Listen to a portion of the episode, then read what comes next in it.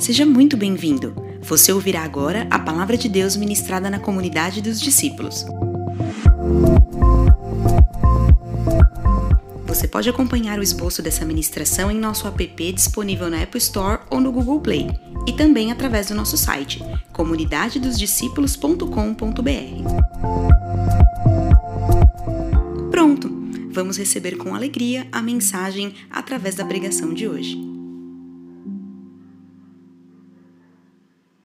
Sua Bíblia, celular, no papel, Filipenses 1, nós leremos do 12 ao 18. 1 de Filipenses, versículos do 12 ao 18. A palavra de Deus nos conta assim: Quero que saibam, irmãos, que aquilo que me aconteceu tem antes servido para o progresso do Evangelho. Como resultado, tornou-se evidente a toda a guarda do palácio e a todos os demais que estou na prisão por causa de Cristo.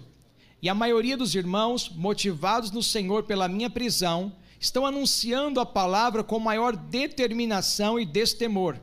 É verdade que alguns pregam a Cristo por inveja e rivalidade mas outros os fazem de boa vontade. Estes o fazem por amor, sabendo que aqui me encontro para a defesa do Evangelho. Aqueles pregam a Cristo por ambição egoísta, sem sinceridade, pensando que me podem causar sofrimento enquanto estou preso. Mas que importa? O importante é que, de qualquer forma, seja por motivos falsos ou verdadeiros, Cristo está sendo pregado. E por isso me alegro. De fato, continuarei a alegrar-me. Amém? De fato, continuarei a alegrar-me. Amém. Aleluia. Poder sentar. Aleluia. Nesta manhã em que nós nos reunimos em Cristo neste lugar, eu venho de forma muito ah, amorosa, amigável, amistosa, educada, mas preciso falar algo muito direto a você para que você avalie a sua vida com muita sinceridade porque servir a Deus passa pela sinceridade do seu coração. E pela sinceridade que você tem agora, avalie a sua vida. Porque estamos para falar nesta manhã sobre alegria. E se por qualquer motivo que você tente justificar, você tem vivido triste, eu sou realmente obrigado a dizer para você que você não está vivendo sob a influência de Deus como deveria mas talvez está vivendo sobre diversas influências influência do mundo, do ambiente que te cerca, das circunstâncias, qualquer uma que seja. E se você é minimamente conhecedor da palavra de Deus, eu não estou dizendo profundo conhecedor da palavra de Deus, mas se você conhece um pouquinho a palavra de Deus e você se mantém triste, você está negando a palavra você está recusando o agir de Deus na sua vida.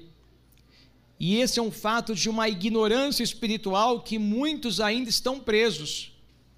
Alguns ainda estão na meninice de tentar chamar atenção sobre a sua vida, apresentando um grau de tristeza para que as pessoas vejam e tenham pena dele ou dela. Nós não somos estes, porque nós recebemos essa nova unção de Deus em nossas vidas. Mas alguém poderia dizer assim: mas o pastor não conhece os meus problemas, as minhas desilusões, os meus desafios, tudo que eu tenho passado e que eu passei até aqui. E você tem toda a razão, eu não conheço, mas Deus conhece tudo em sua vida. E Deus está pronto para restaurar a sua vida. O processo de restauração de Deus, ele é lindo e perfeito. Ele restaura e não deixa como estava. Se alguém é contratado para restaurar um prédio, e ele é muito capaz, alguém pediria para ele: Eu quero que esse prédio fique como ele era. Deus não faz isso. Deus não restaura você para deixar você como você era. Ele restaura você para ficar você ficar como você nunca foi. Que você nem sabia que podia ser tão feliz, tão pleno, tão cheio da presença de Deus. Creia nisso. O seu chamado, meu irmão, de todos nós aqui, é de ir, ir de pregar o evangelho né? Ide pregar o evangelho a toda criatura. Vá.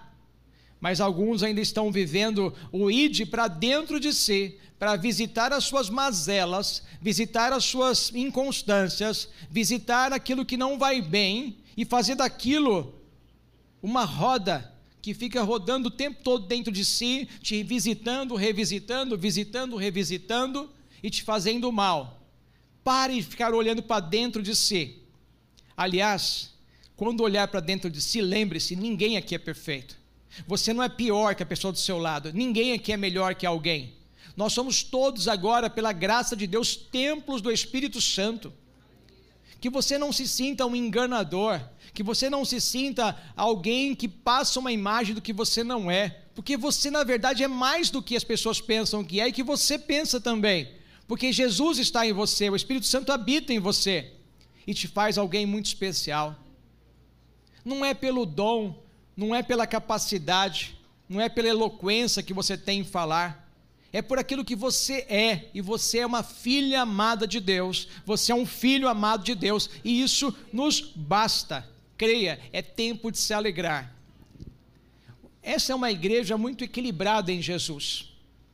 Mas Jesus está dando constantemente injeções nessa igreja, nas nossas igrejas. Injeções. E nesta manhã, a injeção de Deus vem dizer: Eu quero dar um extra a você, um extra a você, do poder de Deus, para que você tenha uma alegria que você não tem tido até, até então. Porque passar essa vida sem estar realmente alegre em Cristo é algo muito pesaroso. O que, que você faz? Ah, eu sou bancário, eu sou dona de casa, eu sou um aposentado, eu sou um, é, um advogado. O que é que você seja, antes disso você é um filho, uma filha de Deus, aleluia, entenda isso.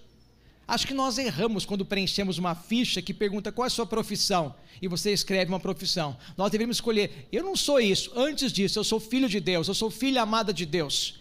Essa é a nossa resposta verdadeira. Então, se nós somos assim, irmãos, se alegre hoje em Cristo. Amém? Nós lemos Filipenses aqui. Nós lemos um texto que Paulo escreve à igreja dos Filipenses, que está lá em Filipos. E quando ele escreve essa carta, ele está preso, provavelmente em Roma. Alguns ainda querem discutir, mas em Roma. Está preso. E prisão é um lugar de desconforto, é um lugar de pressão, de opressão. No entanto, os filipenses fazem uma arrecadação, abençoam a Paulo, mandam Epafrodito, um irmão em Cristo, para estar com Paulo naquela prisão. Epafrodito chega lá e não só ele chega até Paulo, como lá ele fica por um tempo maior, porque ele cai doente. E Paulo espera que ele se recupere para poder é, enviá-lo novamente aos Filipenses. E quando o envia de volta, envia com essa carta cheia de agradecimentos e recomendações aos filipenses. Era carta, era o que tinha, até pouco tempo também era. Ele envia essa carta.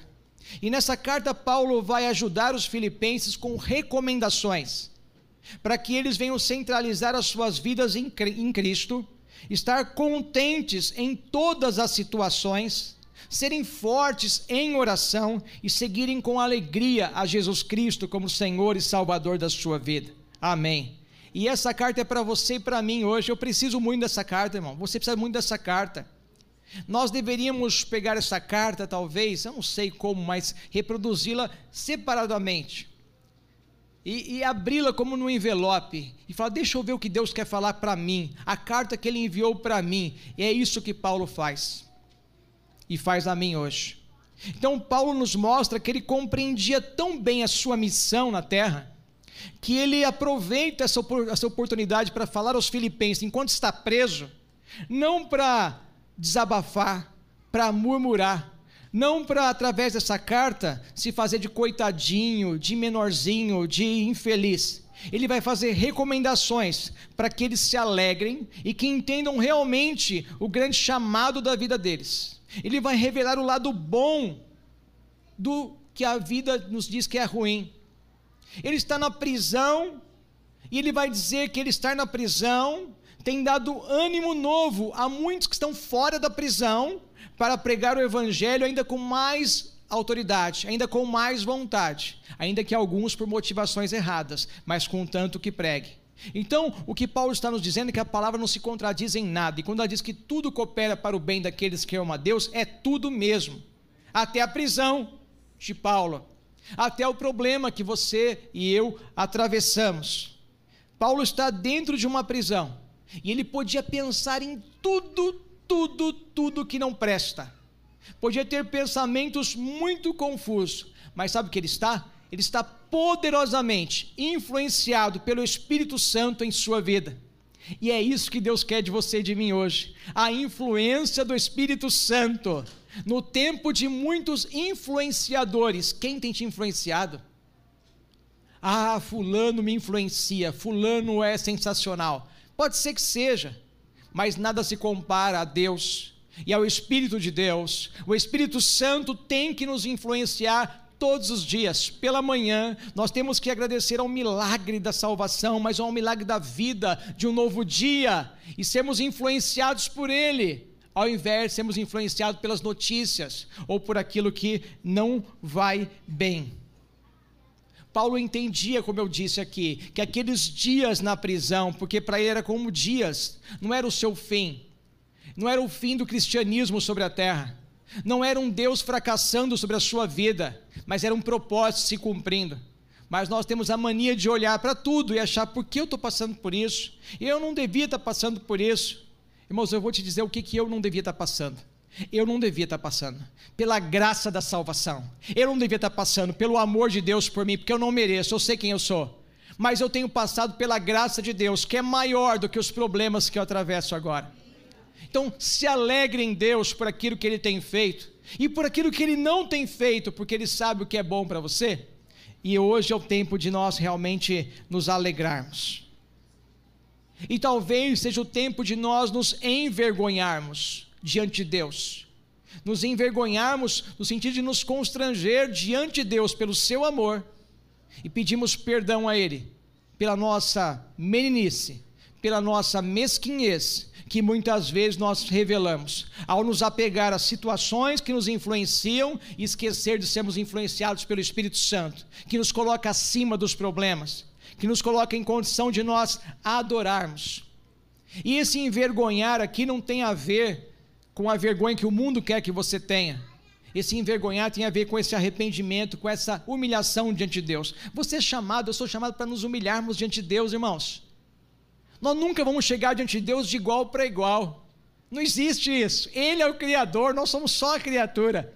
Nós chegamos humildemente diante dele. E lembre-se que Deus resiste aos soberbos, mas ele realmente dá graça aos humildes.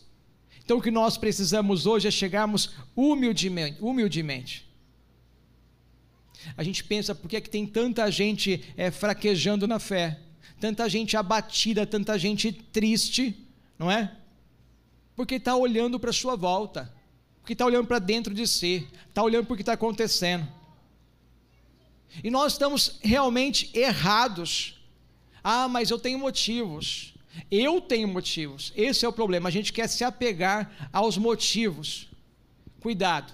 Muitos se apegam aos motivos para se entristecer e abandonam o motivo de se alegrar, que é sobre todas as coisas, que é Jesus ter morrido por nós, que é o Espírito Santo ter vindo habitar em nós quer ter o nome escrito no livro da vida, saber que há um propósito nessa terra para que um dia nós vivamos a eternidade.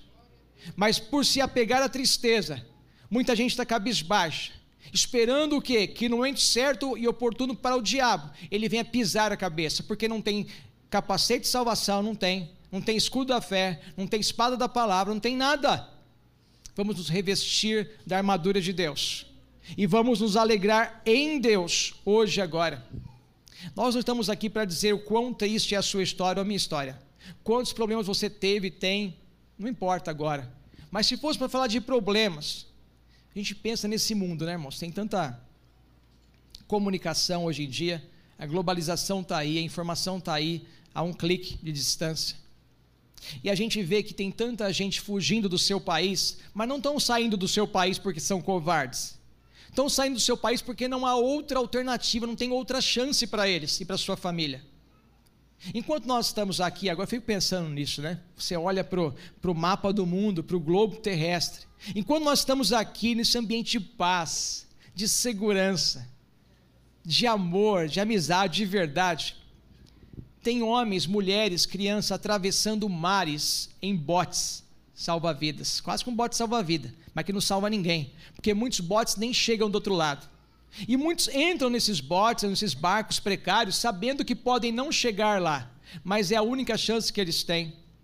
Alguns vão chegar, mas sem o pai, sem a mãe, sem o filho, sem o irmão, sem alguém que ama que ficou pelo caminho.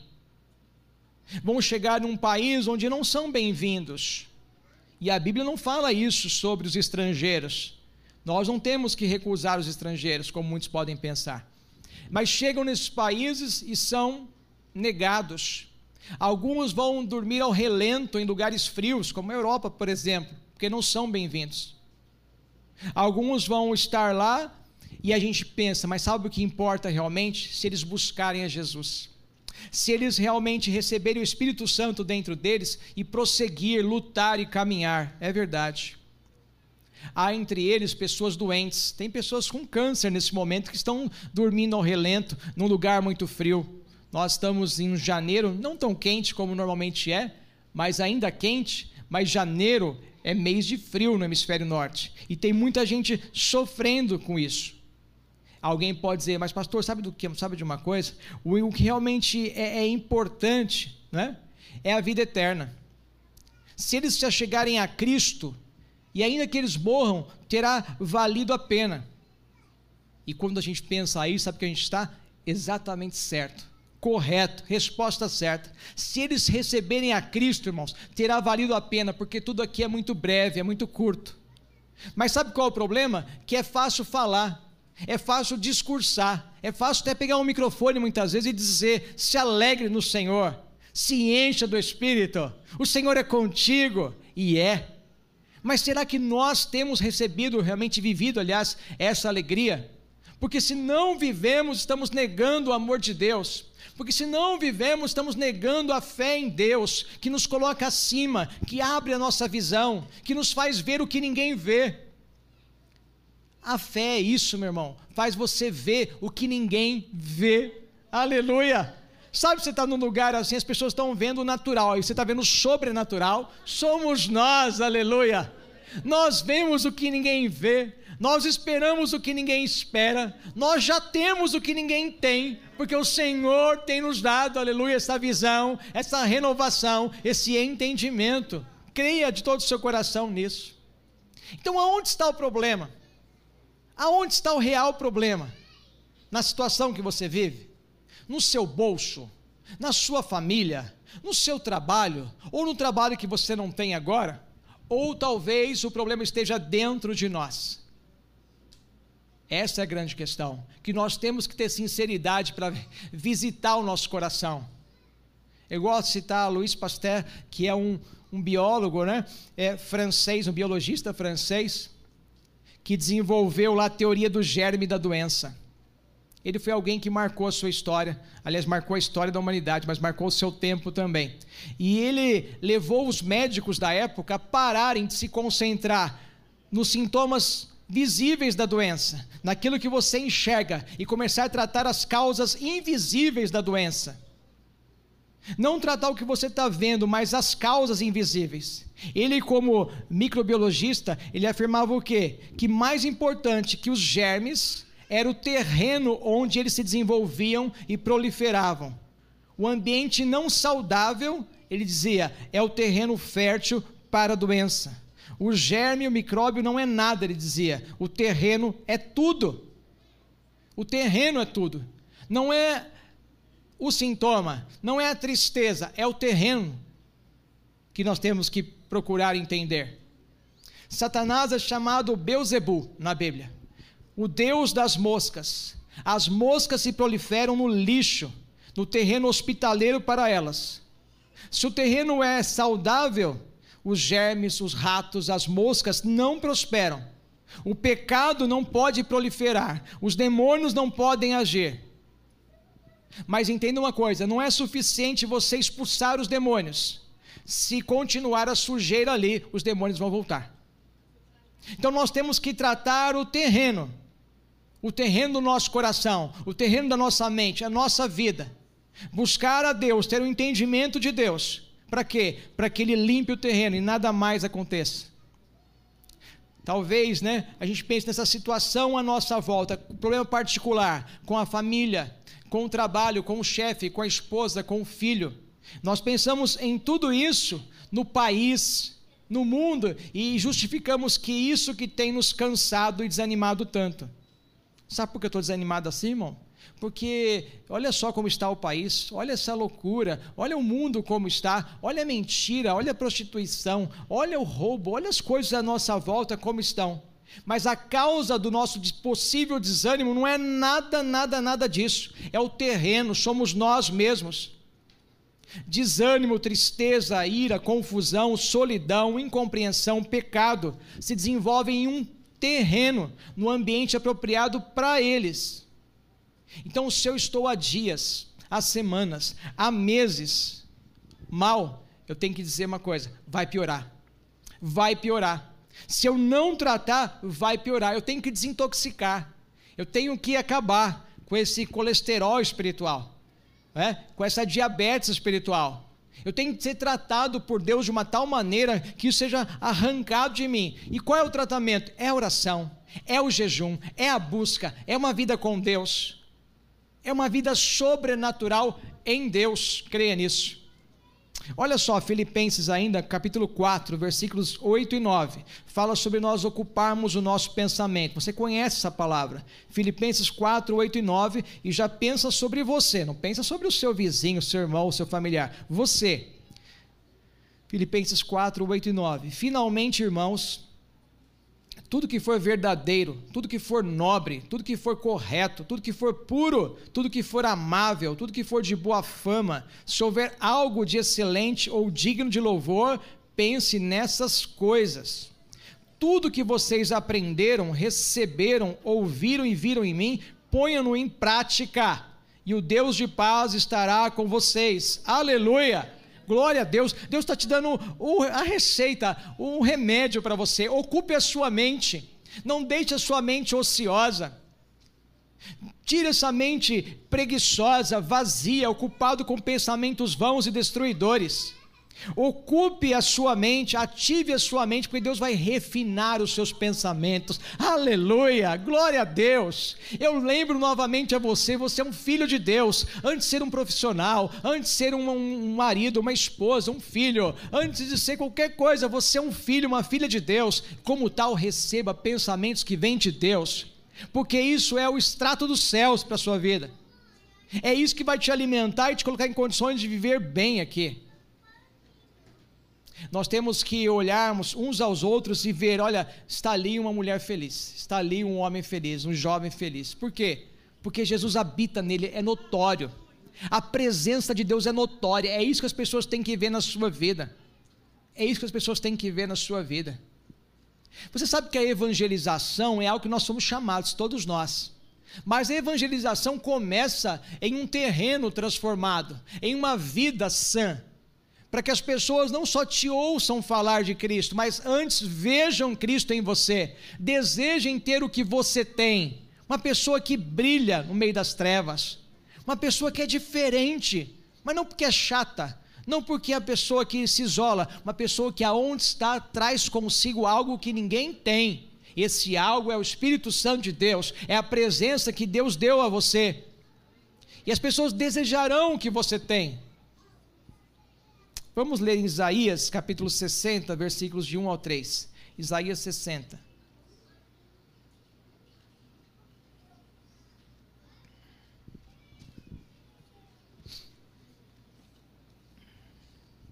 Isaías 60, do 1 ao 3.